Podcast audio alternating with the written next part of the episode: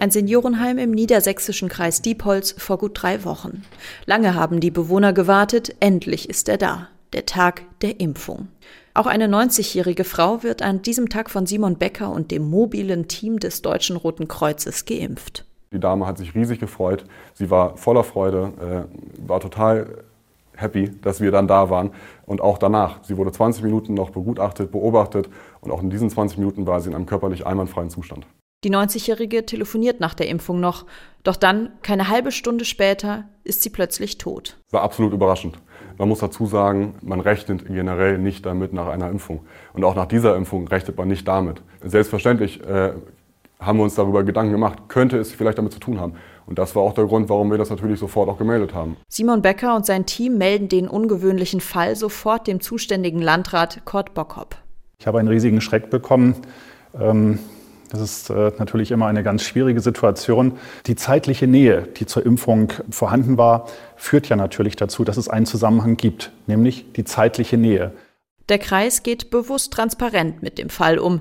Trotzdem erhält Landrat Bockhopp prompt Briefe wie diesen. War ja klar, dass den Menschen suggeriert wird, dass die alte Frau nach der Impfung nicht daran gestorben ist. Was wäre denn, wenn es so wäre? Fragezeichen, Fragezeichen, Fragezeichen.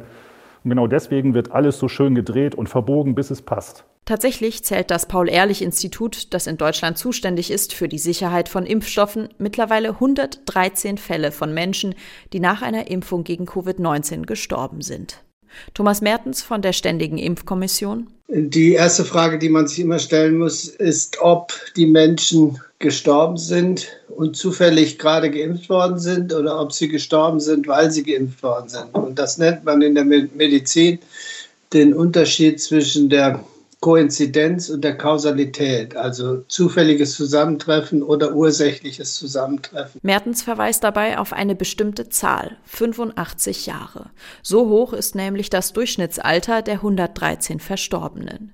Die Sterblichkeit in dieser Altersgruppe sei auch ohne Impfung hoch.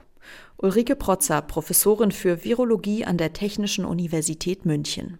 Der Durchschnitt derer, die gestorben ist, war 85 Jahre. Also durchaus ein Alter, wo jetzt ähm, auch nicht so ungewöhnlich ist, dass man stirbt.